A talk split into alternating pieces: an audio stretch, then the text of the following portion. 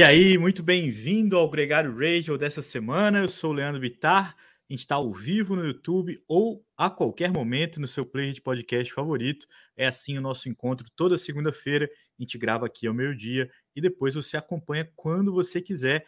É muito obrigado a todo mundo que tem acompanhado, tem conversado com a gente sobre os programas todos os programas da Gregário Cycling, é, tem tido aí uma audiência muito interessante, a gente está muito feliz e agradece também a Session Brasil, que é nossa parceira nesse programa, que é parceira do Gregário Radio, assim como a gente tem outros parceiros nos nossos outros podcasts.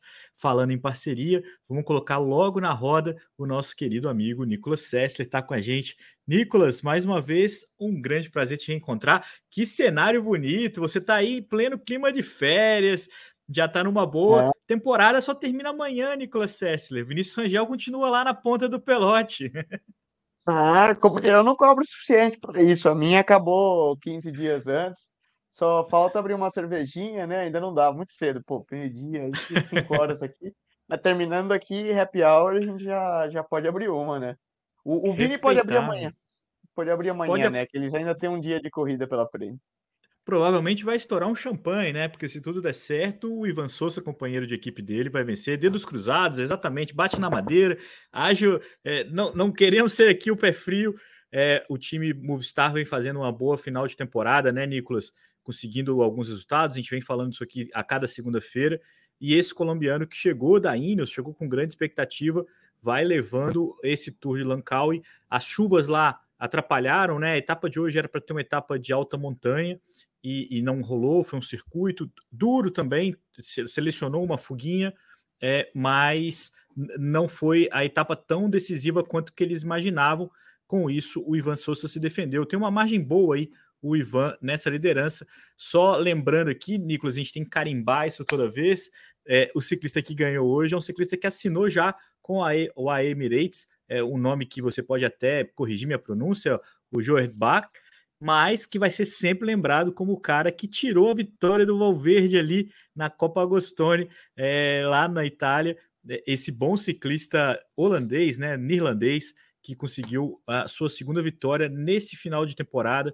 É um ciclista de 26 anos da Alpecin Fênix, que vem fazendo é, um bom final de temporada também, conseguindo algumas vitórias importantes. É a terceira vitória da equipe nessa, nesse Tour de Langkawi, né? A gente tinha aí algumas expectativas para esse para esse final de ano, com as equipes World Tour participando por lá, e a Alpecin, que é a equipe que vai alçar o voo World Tour o ano que vem, é, confirmando aí que de fato já era, né, Nicolas, uma equipe do mesmo nível da, ou até mesmo melhor do que a maioria das outras equipes também desse World Tour.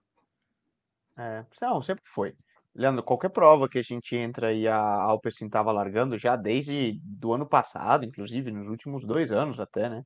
A gente nunca nem, a gente às vezes até, né, entre os ciclistas brincando. Bom, então quantas, quantas equipes World Tour estão largando é. nessa corrida? Aí você conta assim, Alpecin, ah não, Alpecin não é World Tour, né, é Pro Conti. Fala, não, mas você considera porque anda muito melhor que mais da metade, né? 60% das equipes World Tour. E, e, e, merece por resultado, é que resultado, budget e tudo, né? É uma equipe World Tour. Não, não é. existe é. discussão. Você vê que entra numa corrida e ganhou, ela bate de igual para igual. Quem está tirando é a Alpecin e Movistar. Estão controlando é. ali, né? Então... O, o que eu gosto, apesar do, do Jay Vine, né, e de algumas outras possibilidades que eles estão construindo aí é, para provas de volta, prova de subida, é uma equipe sempre muito anárquica, né? Sempre, sempre que quer o ataque, que sempre bagunçar a prova é, é, a principal simpatia que eu tenho. E o contrário, Nicolas, era a Intermarché, né? A gente demorou muito tempo para assimilar a Intermarché como uma equipe World Tour, essa equipe que faz uma grande temporada, é, também vivia o efeito contrário. Nesse sentido, Nicolas, vamos só dar uma furada na fila aqui, porque eu tinha uma questão para te falar sobre é, a Arkea, que é a equipe que perdeu, teoricamente não, teoricamente não, praticamente não vai ter o Nairo ano que vem, e é uma equipe que vai ao Savoy World Tour, com um elenco ligeiramente enfraquecido sem a presença do colombiano. Eles confirmaram essa semana o David Decker, que era o velocista da Jumbo Visma, é, que estava com muito pouco espaço lá, até pela ascensão do Oliver, do Oliver Cui, então, Olaf Cui. Então, vai aí agora buscar um espaço na Arqueia, mas é um time diferente da Alpecin, é um time que não se impôs tanto assim como o Tour ainda, né? Não, não, não. A Arqueia também sempre foi uma equipe muito respeitada e, e das mais fortes, assim como uma Total Direct Energia, entre outras, né? Aquele tipo de equipe que você entra e quando aí eu falo, né, quando, tô, quando a gente está correndo numa prova profissional, o respeito que a, que a equipe tem no, tem no pelotão. Mas é certo que é uma crítica até um ponto que foi levantado em discussão aqui na Espanha também, Leandrão, e quando a gente está papeando, né? Um, e aí, Arqueia sem o Nairo, bom, eles, eles continuam tendo o Warren Barguil e alguns outros nomes franceses bretões fortes. É uma boa equipe, porém falta, é. né? Falta, porque uma equipe World Tour, a gente tem que pensar, Leandrão, que aonde quer que ela corra, principalmente quando a gente fala de provas que não são World Tours, então como um Tour de Langkawi, é, como uma, um Tour de Turquia, um próprio Tour of Britain, uma prova na França, uma Paris Tours, uma, enfim, a prova que for, é, que não for World Tour, que você tem ali talvez sete, oito, dez equipes World Tours competindo, mas uma equipe World Tour tem que atrás das equipes mais fortes. Ela não pode tomar cor de uma equipe pró-continental ou de uma, de uma continental até mesmo, né? E para isso você precisa de um, um pool de talentos, né? Um, atletas que realmente te garantam onde quer que você vá, que pô, você é protagonista no evento, né? No final das contas, uma equipe World Tour entra para um show, né? Ninguém é. traz para sua competição, né? Vamos pensar, a gente vai fazer a volta do São Paulo. Você quer pagar para vir arqueia? Meu, você não quer que ele venha com meia dúzia de gato pingado que toma na cabeça da, da galera daqui, né? Você quer que o cara entre. É. Nossa, acontecer. É, esse é o grande conflito, né? De aceitar, porque o mérito esportivo permitiu que a arqueia ascendesse.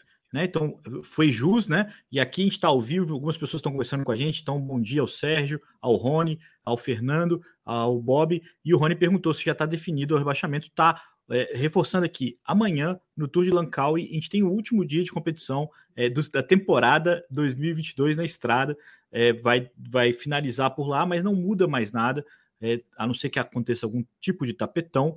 É, a Alpecin e a Arqueia vão subir ao Tour e a Israel e a, Bare e a Lotto Soldal, que o ano que vem vai chamar Lotto Destiny, vão ser as equipes é, fora do ranking Tour é, lembrando que a Lotto Soldal vai ter convite para todas as provas o Tour. Então, pelo menos em 2023, a Lotto não vai sentir esse baque de uma forma tão significativa. Ah, esse cenário já está consolidado, inclusive a Movistar está quase que brigando para ficar entre as 10 melhores, Nicolas. Isso vai ser muito curioso, principalmente se confirmar essa vitória do Sousa. Há uma chance ali deles até ficarem muito bem colocados. Fez de fato um grande final de temporada a equipe espanhola. Então, esse é o contexto, esse é o cenário. A gente vai voltar a falar sobre contratações, sobre as equipes, é, nos nossos próximos encontros aqui no Gregário Radio. Acho que tem muita coisa para falar, é, principalmente. É, vamos falar um pouquinho dos resultados, Nicolas, e a gente pode dar uma, um pequeno deguste sobre isso. Porque na Itália a gente teve dois eventos vencidos por, por ciclistas da equipe UAE Emirates a, o Mark Rich e o Matheus Trentin é, venceram por lá as provas do, da família do Pipo Posato ali, né? Desde o Mundial de Gravel, uma semana no Vêneto muito animada, e os dois venceram. A equipe UAE tem o mesmo número de vitórias da equipe é, Jumbo Visma. A Jumbo tinha só mais uma carta para usar nesse final de semana, que foi na Chrono the Nations.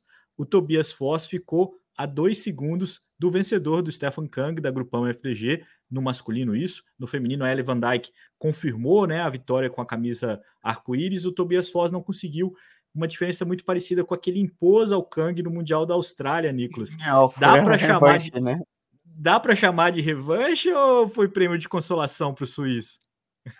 É, eu acho que nem prêmio de consolação, viu? Você não troca uma camisa arco-íris, depois você pode não dar nada o ano inteiro, mas já, não importa. E, e, deixa o outro ganhar o que ele quiser o ano inteiro. Campeão do mundo é você aquele dia. Não dá nem, não, não dá nem para brincar de né? maldição do arco-íris, né, Nicolas? Porque o Tobias Foss venceu o Mundial de Contrarrelógio. Se você está ouvindo a gente aqui meio sem conectar, batendo o Stefan Kang, por a mesma diferença que ele foi superado dessa vez pro, pelo Kang, que conquista o bicampeonato. Dessa prova, que antes de ter o Mundial de Contrarrelógio, era conhecida como o Mundial de Contrarrelógio, a Chrono the Nations. Essa prova tinha. O Jacques Anquetil, por exemplo, venceu várias vezes essa prova, e era por isso que o apelido dele era Monsieur Chrono, é, o, o senhor do, do contrarrelógio. Por, só, só para comentar, né? essa prova é legal, né, Leandro? Porque é muito difícil você ter uma prova de um dia que seja um contra-relógio. Exato. Não existe isso praticamente. Ninguém não é organizado, com exceção da, do Crono de Nations. É, não existe outra. E, e é o, o, nome levava isso mesmo, o Crono das Nações. Então era quase como se fosse um, um mundial de crono e tem seu, seu respeito para todo contrarrelogista, né? Que quer é respeitado. E é aquela prova que um cara que gosta do contrarrelógio almeja participar e pô, andar bem, né? É, não, isso é, é muito legal. Lembrando que a Jumbo não ia correr, mas o título mundial fez com que eles conseguissem uma, uma vaguinha ali para correr essa prova. E um outro detalhe importante, Nicolas, essa prova tem todas as categorias, então tava lá os campeões sub-23, os campeões júnior e tudo mais. E na prova feminina, é, vale ressaltar o terceiro lugar da Amber Neben, que é uma norte-americana que já foi campeã mundial, já foi super campeã, tem 47 anos, largou, fez pódio. É, principalmente as, as norte-americanas, mas acho que isso é uma tônica de, de do ciclismo de estrada é, feminino em geral, é, no contrarrelógio, elas vão até uma idade bem mais avançada, com o mesmo nível de, de competitividade. É, a Flávia Oliveira até uma vez falou para a gente que queria focar nos contrarrelógios, que seria uma experiência para ela mais fácil de treinar e de competir é, porque você consegue ter uma segurança maior do que você está fazendo, do que ficar batendo guidão no pelotão com, a, com as novinhas, você tem mais assim. controle assim. sobre o Você tem mais controle, né? exato. Um pouco parecido com, com o mountain bike, você pode é. escolher melhor e depende menos de fatores externos que não de você mesmo, da tua preparação e do teu equipamento. Claro, exato. tem fator externo, mas você consegue olhar mais para você mesmo e controlar o que você vai fazer para ter o melhor resultado, né? Quando é. na estrada são tantas variáveis que podem influenciar num resultado, é, e você depende de tanta coisa, você depende de estar numa equipe que tem um convite para aquela prova, ser selecionada pela prova, que o teu diretor te deu uma liberação daquele trabalho, um trabalho de equipe, N coisas. É muito difícil controlar uma prova de estrada. Enquanto é. no contrarrelógio, você tem uma boa preparação, sabendo que você está forte, o resultado vem que tem um bom equipamento, claro. No, no é. geral, é. o resultado vem, depende menos dos outros, né? Depende menos dos outros. E, e então essa foi a the Nation, como você falou, no, no já no, no, espanholado, e eu usei o, o, termo mais próximo do inglês, mas o fato é que esses foram os campeões, a Ellen Van Dijk conseguiu se afirmar ali mais uma vez, fez uma grande temporada, essa ciclista neerlandesa da equipe Trek. Lá no Japão, Nicolas, a F Education fez dobradinha com o Nilson Polos e o André Piccolo, talvez um dos caras que mais se afirmaram nessa temporada. Começou o ano tumultuado lá, a equipe dele fechou, né? A equipe russa, é, Gazprom. Ele foi para a Drone Hopper, nem chegou a competir pela Drone Hopper, foi para a F Education e fez um final de temporada muito consistente. Ficou em segunda, a vitória ficou com o Nilson Polos, um outro bom ciclista da equipe é, EF, um norte-americano, né? que conseguiu vencer por lá. Eu sempre que eu vejo falar da Japan Cup, Nicolas, que é uma prova que notoriamente fecha o calendário, é quase que um evento festivo, não é igual o Saitama, né, que é aquele evento que a ASO faz lá, que, que a galera Bom, se fantasia, né? é, mas é uma prova que ganhou relevância. Eu sempre lembro que o Ivan Basso ganhou essa prova com um sprint, é, saiu do banco o Ivan Basso para ganhar por lá é, uma vez. Essa é uma corneta que eu nunca vou esquecer, Nicolas. Mas é, é essas provas, no fim das contas, fecharam o calendário europeu, mundial, né, de estrada. Sim, sim. É, europeu relativo, né? Porque a gente tem o Langkawi, que é na Malásia, é, que acaba amanhã, e a Japan Cup, que foi nesse domingo, e depois acabou. É. A temporada de estrada oficialmente acabou, e volta em janeiro, final de janeiro, lá, né? Com Tour de São Juan, é, com Maiorca e essas coisas. Mas agora a gente tem esses três meses de, de parão, como eles falam, né, de, de break. Mas você sabe que eu tenho muita vontade de ir pro, pro Japão, tanto para Japan Cup como o Tour de Japão, né, Leandro? Porque é um país que eu não, não conheço e, e eu sei que tem muita paixão pelo ciclismo, principalmente as provas de Keirin e, e esse lado da pista, né? Eles, Sim. os japoneses têm uma cultura muito louca, né? Eles apostam e os ciclistas ficam ali no, no que é o Keirin dentro do, do velódromo e apostam como se fosse corrida de cavalo, né? Uma coisa, é uma coisa bem diferente. E todo mundo fala que é uma prova muito, muito legal de correr como ciclista, porque você tem é uma prova bonita, o circuito é, é exigente, né? Então você vê que o perfil dos ciclistas que se destacam são escaladores, são bons é, nomes que a gente costuma ver em clássicas, como Nilson Powles, Andrea Piccolo, você mencionou Ivan Basso, em outros anos Bauke Mollema já ganhou, né? Então é uma prova, é uma prova corrida, um circuito bonito, de, difícil, mas ele tem todo o lado de por ser também a última da temporada, o pessoal vai quase que já num, num modo pré-férias, você sempre tem a foto lá, né? Ah, depois eles indo lutar sumô, ter toda essa experiência de, de, de vivenciar isso, e é legal também, é, Leandro. Tem que falar que como ciclista, não é só, ah, você vai correr, é um, é um trabalho, né? Então, Sim. como um, não sei, um, um funcionário de uma grande corporação tem que viajar a um país para ficar trabalhando e tal, mas depois você também, principalmente quando é uma prova assim de final de temporada, que você pode relaxar um pouco mais, é gostoso também. Você fala, pô, que oportunidade legal de conhecer um país diferente, uma cultura, e você une um pouco dos dois. É... O pelotão, a galera gosta. Tava, tava até aqui com o Joan, que ele é. O Joan Bo, ele corre pela Euskadi, né? Lembra na, na Espanha e tudo. E ele já correu antes de correr pela Nippo Fantini, que era uma equipe meio italiana japonesa, então ele correu muito é. nessas provas.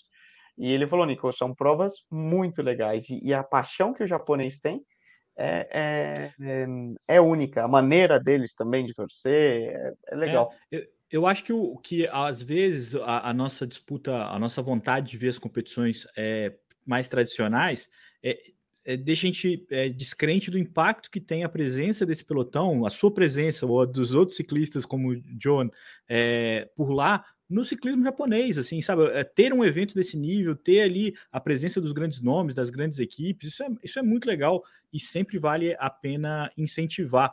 O Rony perguntando aqui da temporada ciclocross, ela começa agora, inclusive teve a segunda etapa da Copa do Mundo também, e é um tema que a gente vai falar aqui, Rony, com certeza a gente vai falar aqui ao longo do, dos nossos próximos encontros nas segundas-feiras. É, é uma tradição já o ciclocross é, é, intertemporadas, né? Um evento que é, tem crescido, uma modalidade que tem conquistado mais espaço, que tem tido uma, um bom intercâmbio, né? Então, não só os ciclistas do ciclocross estão indo para a estrada com grande sucesso, eu acho que aí a gente tem três é, bons exemplos disso, né? Que é o Vanderpool, o Van Aert e o, o Pidcock, e também alguns que estão indo do, da estrada para lá para experimentar, para ganhar é, diversidade, é, controle da bicicleta, né? O Fábio Aru foi é, fazer uma, uma incursão por lá, é, é, uma troca importante, principalmente nos países que têm essa tradição desde sempre, né, Nicolas? Países Baixos, Bélgica, países que fazem essa, essa troca e essa composição, assim como também faz com a pista, que é nosso próximo assunto. Mas você quer falar do ciclocross, Nicolas? Ah, eu acho que a gente vai falar muito de ciclocross agora, né? Eu, eu adoro de, de, assistir e tudo, mas a gente falou, né? A temporada acabou, a temporada acabou, temporada de estrada. De estrada. Agora Exato. começa uma nova temporada, porque o ciclocross ele é uma modalidade de inverno, importante dizer isso, aqui na Europa. Ele, ele até, até cogita-se muito colocar o ciclocross nas Olimpíadas de inverno. De inverno. Porque não se, não se faz ciclocross no verão, no outono, na primavera. Bom, é, outono agora começa a temporada, né? Mas é, ele é visto como um esporte de inverno, assim como o esqui, assim como a patinação, ou, ou o que for. Então agora a gente tem essa transição o que leva, é, e são outros atletas na realidade, os especialistas de ciclocross, né, Leandro, eles já estão se preparando, já estão correndo, e já, da eles a temporada começou, e, e vai fugaz. O que você tem são esses supermans, né, que chamam, se chamam Vanderpool, Van Aert e Pitcock, que conseguem fazer tudo, e depois também vão no mountain bike e toca o terror, e onde, onde os caras forem, eles detonam. Mas isso não é a média, né? O cara do é. ciclocross já ele, ele usa a estrada um pouco como treino, e eventualmente um cara da estrada pode usar o ciclocross como treino se ele tem essa base, se ele tem essa base anterior, mas é muito é muito é. difícil a gente ver essa mescla. De novo, a gente não pode usar os exemplos, né, dos fora da, da curva, né, do padrão tradicional, não. que são esses três nomes, ou próprio no feminino, né, a gente está falando dos homens, mas que seria a Marianne Voss, ou, ou a própria Pauline Ferrand-Prévot, que também faz o ciclocross e, e, e quando vai para a estrada também tocava o terror, mas não é não é a média. Não, não é a média, mas o grande, o grande, talvez uma das grandes explicações para essa ascensão é talvez seja a, essa presença. Eu acho que o impacto desses caras é, fazem com que a gente veja cada vez mais ciclocross e, e cada vez mais pessoas interessadas. É, é um fenômeno bem é, um puxa o outro assim e é engraçado pensar na corneta que o Van Aert tomou essa semana é, do Tom Boonen falando que o que importa são os monumentos. É, ele fez uma temporada absurdamente legal e que tem lá um, um tricampeonato mundial no ciclocross. A, a, progressão dessas coisas na carreira de cada um desses ciclistas, é, é a hierarquia, né? Porque de fato principalmente mesmo para imagina o Tom Boonen, a Bélgica é um país que tem uma grande tradição né, no ciclocross. O cara coloca os monumentos lá em cima, a temporada do Van Aert ali uns, uns níveis abaixo, e, e, o ciclocross ainda mais abaixo ainda. Mas imagina para o resto do mundo. Hum, o Johan Museu, né? Lembra, Leandro? Cornetou. No final do é. ano passado, quando a gente bateu um papo com, com o Museu, o Leão de Flandres, para quem não conhece, Johan Museu foi, ganhou, era o maior recordista de Paris-Roubaix, Tour of Flanders, campeão mundial, entre várias clássicas, e ele também, hoje um ciclista aposentado, né? Trabalha aí com, com viagens e uma série de coisas, às vezes comentarista. E ele também fez a mesma corneta, né? O Banato, muito bom, ganha tudo aí no ciclocross, mas e aí? Quando chega na hora do ver nos monumentos, eu tenho mais que ele. Né? Claro que tem uma Tem uma brincadeira. Aí, né? E eu acho que ninguém desmerece a grandeza do Van Aert com essa, com essa brincadeira, mas é porque é, é assustador o que ele fez, né? O que ele fez naquela etapa é, do, do da subida, fugiu o nome, é, enfim, que ele largou o Pogacar de roda, é, ajudando o Jonas Vingegaard, é só um exemplo do quanto que é grande o Van Aert. Mas fica a corneta, né? E, e é, ainda mais quando vem do Tom Boonen. Só lembrando que a gente teve duas etapas já da Copa do Mundo, as duas foram vencidas na elite feminina pela Fen Van Empel e pelo Eri Iserbiet, é, os, um, ela, ela, ela neerlandesa, ela dos Países Baixos, e ele belga. É, a, a prova, as duas foram nos Estados Unidos, assim como ano passado eles começaram por lá e depois vieram para cá, é, para cá não, para Europa, né? A gente está bem longe para cá ter uma etapa de uma Copa do Mundo de, de ciclocross.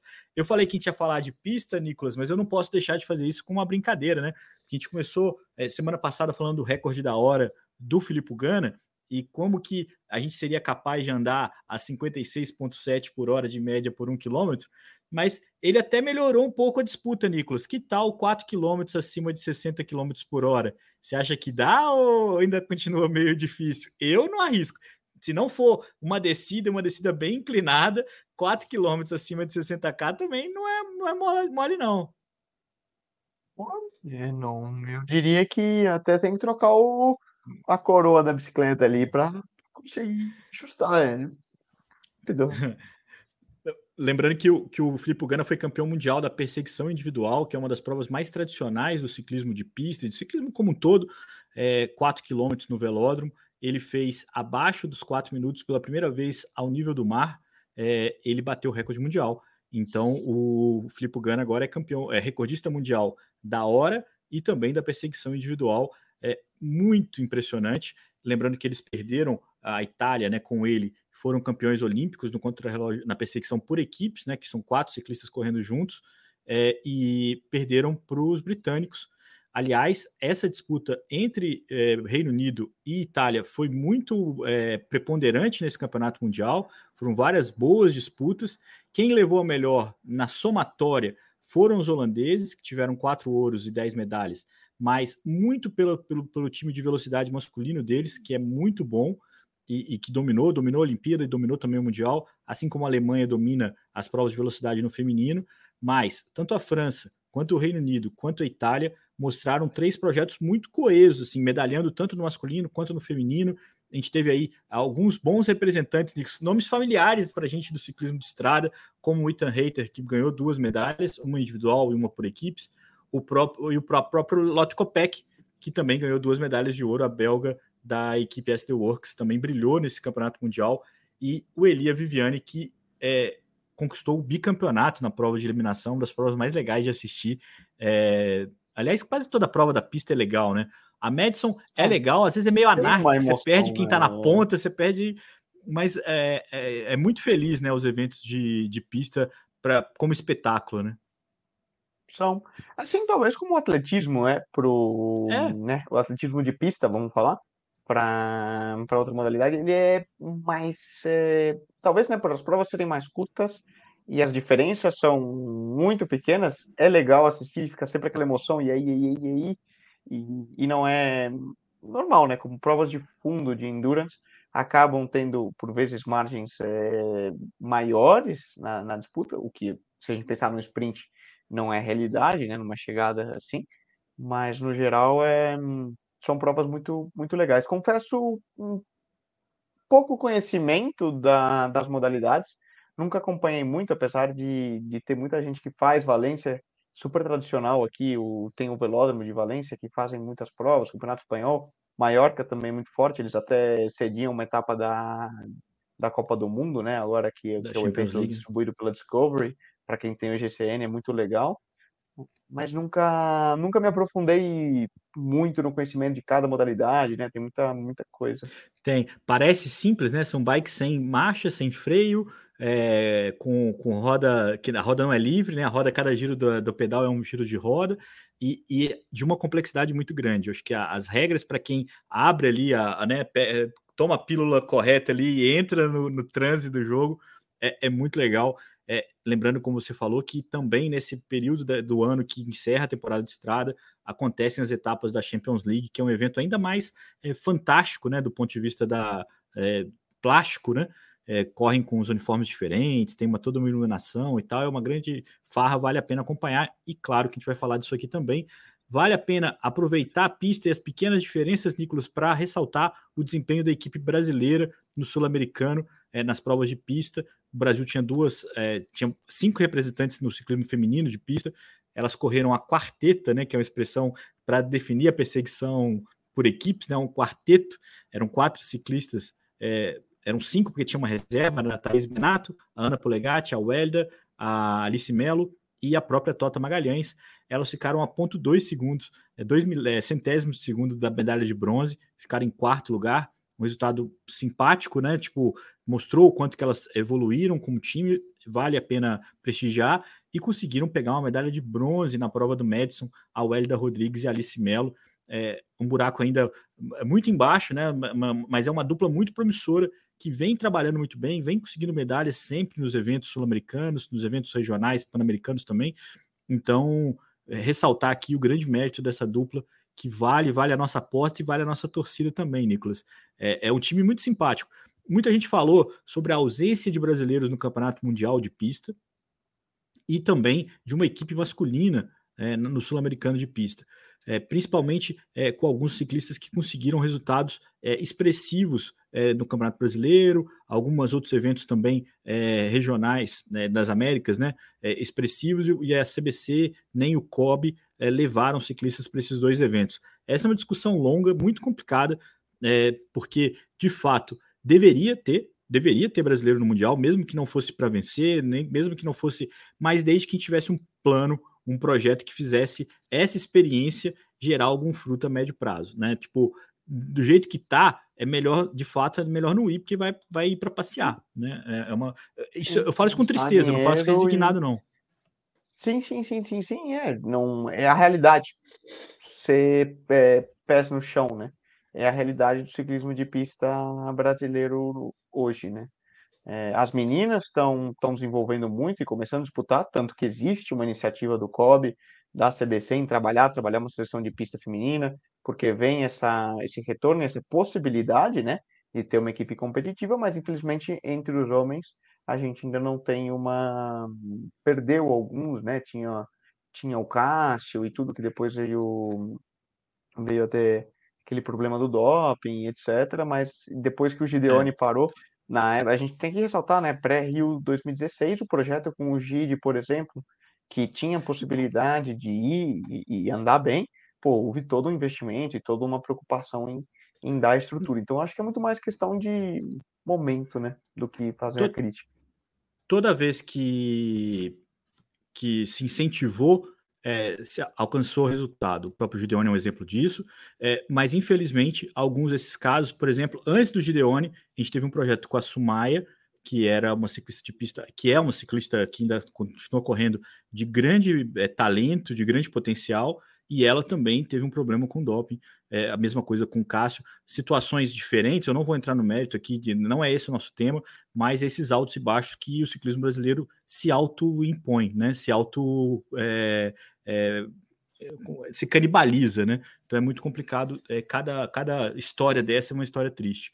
Lembrando também outra coisa importante, Nicolas, bem en passant, que vai, vai anunciar hoje o percurso do Giro de Itália. A gente está curioso para saber se vai se confirmar mesmo é, um aumento do contrarrelógio, é a expectativa em relação à presença do Renko Evenepoel, mas também sempre quais são os traçados. Tem as etapas nas Dolomitas, é possível que eles façam é, o, o, igual o Gran Fondo do Maratona das Dolomitas, né, ali passando pelas é, principais subidas que tem por lá, é, que fazem uma rota super legal, é, o Passo Sela, aquelas coisas todas. Vamos ver o que, que vem por aí. E uma outra coisa, Nicolas, muito importante é a seguinte, e essa concorda mais com, com o que a gente estava falando da pista do doping. A gente está aí na expectativa do anúncio do que, que a BCD encontrou no Letap. É, hoje a Folha de São Paulo publicou um texto é, dizendo que quatro ciclistas que já venceram o Letap estão suspensos por doping. É, isso parecia, ou estão sendo envolvidos no caso de doping, tudo isso para citar o caso da Fernanda é, é, que, que não foi, que se ausentou do exame é, e que também se ausentou do pódio. É, o, eles entrevistaram ela, ela disse que é, não tinha interesse em subir no pódio, então ela não foi para lá, ela foi embora para casa e não encontrou com o pessoal do exame. Esse é um problema jurídico, né? Essa é uma questão que a BCD trata já, é, inclusive sigilosamente. Citou também o Pipo Garneiro, citou a Adriele Alves e citou o Otávio Bugarelli, três casos que de fato é, né, não, não, não dá. São casos diferentes, cada um com sua história, mas reunidos ali naquele post. É uma expectativa muito grande do que, que pode acontecer com esses exames. É, uma outra notícia que tomou aí é, o assunto hoje foi no Gran Fondo Nova York, em Bento Gonçalves, a primeira edição da prova por lá. Todo mundo muito impressionado com o desafio técnico que foi o evento, da beleza da região. O Gregário teve lá, com grande sucesso, o Hudson Malta mais uma vez arrasando, o Álvaro Pacheco, a Ana Elisa, é, encheu a gente de orgulho. Eu fiquei aqui com uma dor de corno danado de não estar tá lá, Nicolas. É, inclusive, abri o vinho que o Álvaro tinha me dado quando ele foi lá conhecer, e mas foi um grande sucesso. Mas descobriu-se uma regra é, que tá, até então parecia que não estava muito clara para todo mundo, que os ciclistas que já tinham é, sido suspensos ou até mesmo pagado seu, suas punições por doping, não poderiam mais disputar a prova, é, é, as premiações da prova. E aí acende uma polêmica que eu queria saber, não só do Nicolas, mas de todo mundo que está aqui ouvindo a gente agora. O que, que vocês acham de uma decisão como essa? Porque para o CI, se você pagou a sua pena, você tem o direito de voltar a competir. Para o Gran Fundo Nova York, a gente lembra aqui que a gente entrevistou o Uli Flum, que é o idealizador do evento, diretor-geral da prova, o CEO da prova, ele é muito radical na luta contra o doping. Então ele instituiu essa causa. Se você já foi pego no doping, pagando ou não pagando a sua pena, é, você não disputa mais o título da, do Gran Fundo Nova York. Por uma série de problemas e de defeitos, de erros de todas as partes envolvidas, o Caio Godoy foi o vencedor da prova. O Caio Godoy tinha sido suspenso durante quatro temporadas por um positivo quando ele competia pela Funvic, é um metabólito de cocaína, que ele disse que foi é, tomou um chimarrão com os amigos depois durante a prova e esse chimarrão tinha substância. A, WADA nunca aceitou essa hipótese dele, deu pena máxima, mas o fato é, ele pagou o preço, voltou, foi campeão paulista de montanha, teve presença, presença em outros eventos amadores, inclusive no Letap Campos, ganhou a prova é, em, em Bento Gonçalves ao ganhar a prova, é, os rivais dele acionaram essa cláusula, disseram para a organização que ele não poderia ganhar nessas condições. É, a organização demorou para entender isso, foi só depois da prova que ela entendeu isso e, e deixou isso claro. É, ele perdeu o título, é, ficou com o Alex Mello, o ciclista que estava em segundo, né, que cruzou a linha de chegada em segundo, é, foi declarado campeão. É, é muito radical, Nicolas, uma proposta de não permitir que ciclistas que já foram pegos no doping é, disputem vitória? Estou te colocando numa saia muito justa? Uh, Leandrão, acho que para um evento amador, sim. É licença, né? Mas que sem vergonha. Olha o ciclismo voltando a estar tá na, na mídia, mas negativo. E vá para aquele lugar, né? Com todo respeito, o cara que decide se dopar para ganhar uma prova amadora, pelo amor de Deus, né? E Mas aí, você que está me escutando, e eu sei que alguém aqui está escutando e escuta, vá para aquele é. lugar de ser idiota. É... E por uma prova profissional também. Mas para o amador, eu acho que não tem dúvida. No caso de uma prova profissional, a gente entra, e eu acho, eu sou a favor de que uma vez pego no doping, você não devia mais correr. Aí você vai falar, ah, mas e o Valverde? Ah, mas e tal, tal, tem N exemplos aí, né, de que voltaram, voltaram a competir e ninguém fala nada. Valverde acho que é o melhor, né, gerou muita polêmica quando ele ganhou o Mundial de Innsbruck em 2018, porque ele, operação pós, operação Puerto, ele foi pego, foi suspenso, contador foi pego, foi suspenso, voltou a correr e ganhar coisas, Froome, é, né, enfim, tem, tem muitos nomes aí, né, que, que poderia, que existe essa polêmica. Na questão da prova profissional, a gente tem que entender que é um show, é um entretenimento, e por vezes a UCI faz uma vista grossa para não perder as estrelas do show. Nicolas, como pessoa física, eu acho que eu não. Eu sou a favor do, da postura do Uli. É muito radical? É. Mas você a gente sabe, né? E o cara que está se dopando, ele sabe que ele está se dopando. E ele sabe que ele tem um preço a ser pagado, ser pago, assim como você, se vai dirigir bêbado, sabe que você está é. sujeito a, a uma punição e a punição tem que ser de acordo com aquilo que você está fazendo, né? A gente, um, um, político que é pego roubando, supostamente não deveria poder voltar a, fazer política. Aí depende um pouco do país, não vamos entrar nesse tema, que eu sei que as pessoas aí estão Mas eu, é. eu particularmente não, eu acho que o Uli tá certo. E o evento é dele. E um evento amador que supostamente é para para promover o esporte amador, ninguém ali é profissional, ninguém ganha dinheiro daquele evento para que que você vai fazer passa para ganhar um evento, sabe? É. é... Mas só, só, só, então... só, eu falei muita coisa para você e a sua resposta pode misturar as coisas.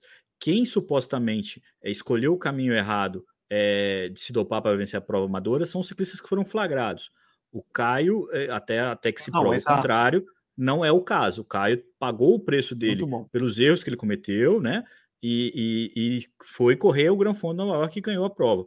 Então, só, só porque eu falei muita coisa e a sua resposta pode dar essa dúvida. A gente não está falando que o Caio se dopou para vencer o Gran Fondo Nova York. dopado, não, não, é, exatamente. É, é, é sobre, por exemplo, ter o, ou não uma nova chance numa prova é, Claro, perante a lei, perante a lei, ele pode perfeitamente voltar a correr uma prova UCI, ganhar e fazer como fez Valverde, como fez Contador, que, que são ciclistas idolatrados e isso. Aí a gente entra é. numa outra polêmica que é se deveriam deixar esse, esses caras correrem. É.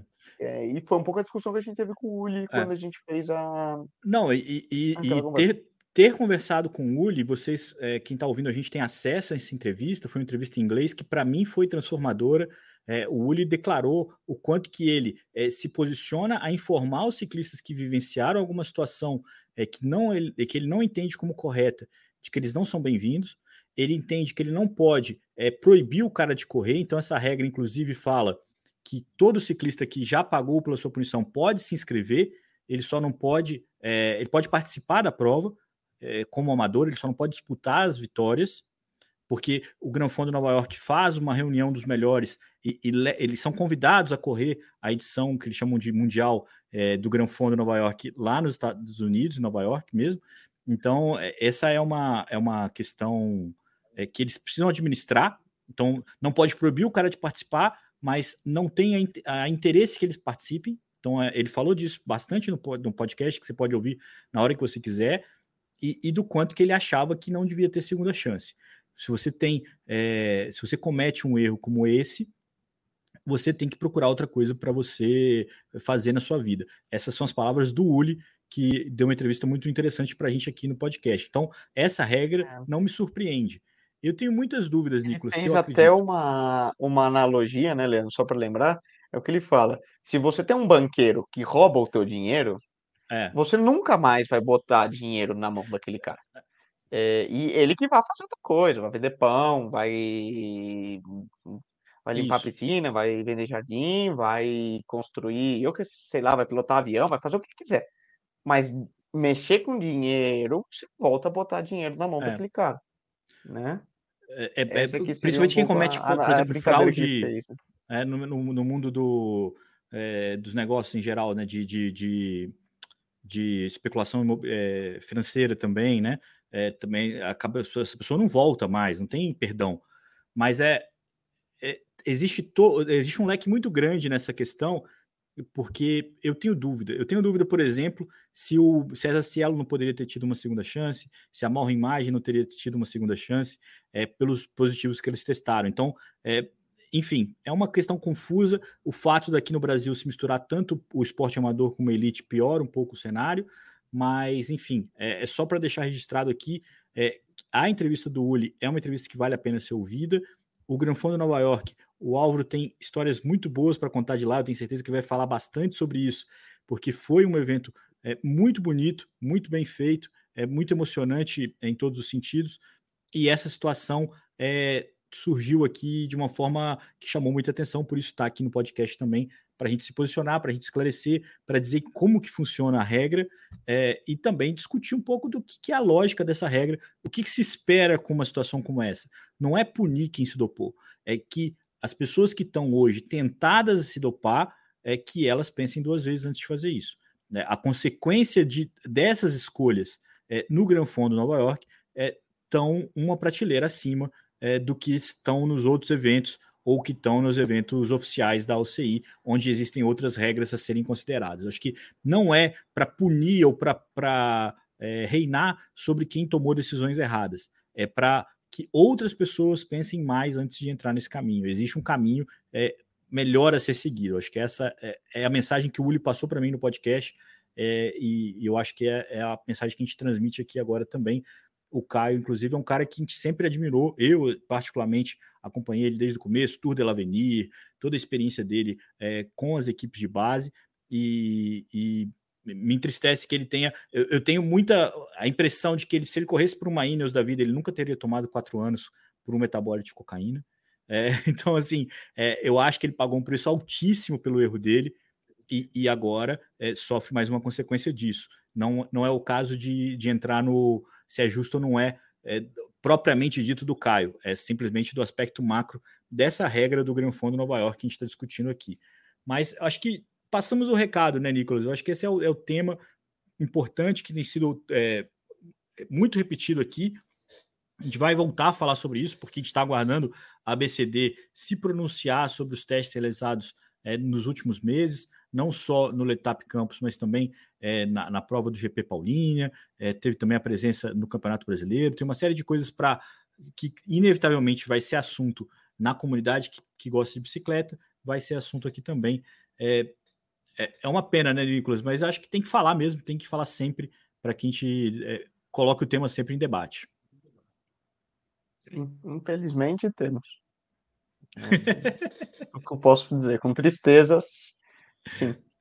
É, legal, cara. Só registrando que no feminino a vitória ficou com a Érica Soares, da Lulu Five, que é uma ciclista é, amadora, treinadora, que também conseguiu aí um ótimo desempenho por lá.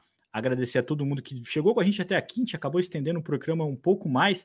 Esses programas de final de ano, Nicolas, a gente acha que não tem muito assunto, são Você sempre mais fala que não alonga. tem tema, né, cara? Aí começa, começa, eu falo, cara, Exatamente. Com 45 minutos já, e aí, né? Pois é, é hora de não dar tchau. tema, se tivesse, é hora de dar tchau. E nós não falamos do trabalho do Vini em Lancaui, né?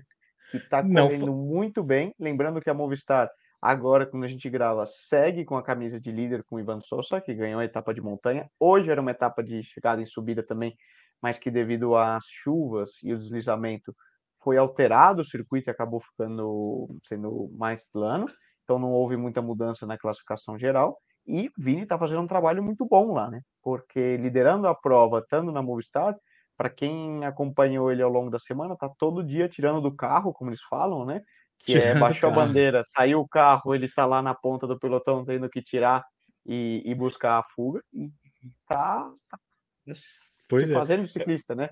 Tá Se fazendo crescendo ciclista. e é bonito de ver. É muito bonito de ver e, e a, a Movistar tem reconhecido isso, tem sempre postado fotos dele, sempre incentivado. Inclusive, eu repostei uma para chamar atenção para esse nosso encontro hoje. É, é muito curioso que ele conseguiu ótimo sucesso com o Ivan Souza, espero que confirme. E o Max Canter, que é o velocista da equipe, não conseguiu ainda buscar a vitória. Quem sabe amanhã, nessa terça-feira, na última etapa despedindo aqui de vocês com a mensagem do Fabiano Belli, está sendo anunciado nesse momento aqui na, na, outra página aqui no YouTube, é só pular é, o percurso do Giro de Itália 2023, já é especulação, já é tema novo para a gente falar no próximo encontro. Nicolas, um grande abraço, pessoal, um grande abraço, se você perdeu alguma parte desse programa, ele vai ficar completo não só aqui no YouTube, quanto no seu player de podcast favorito. Não se esqueçam do seu joinha, não se esqueçam de comentar o post, não comentem só o chat, comentem o post também, para que mais pessoas acompanhem a gente. A gente precisa dessa conexão, precisa dessa troca. Um grande abraço para todo mundo. Até segunda-feira que vem. Por aqui a gente não para, hein, Nicolas? Vamos ver se vai parar um pouquinho, mas não para. Tem temporada, tem assunto. Não. Vamos para cima. Tem muita coisa pelo, pelo caminho. De momento, agora, 15 para 6, eu vou para o bar, botar o sombreiro, pegar um, um esquema e abrir as primeiras cervejas do final de tarde. Estou de férias, né? Como você disse. Partiu para os stories do Nicolas, então. Essa conversa continua nos stories do Nicolas. Um abraço.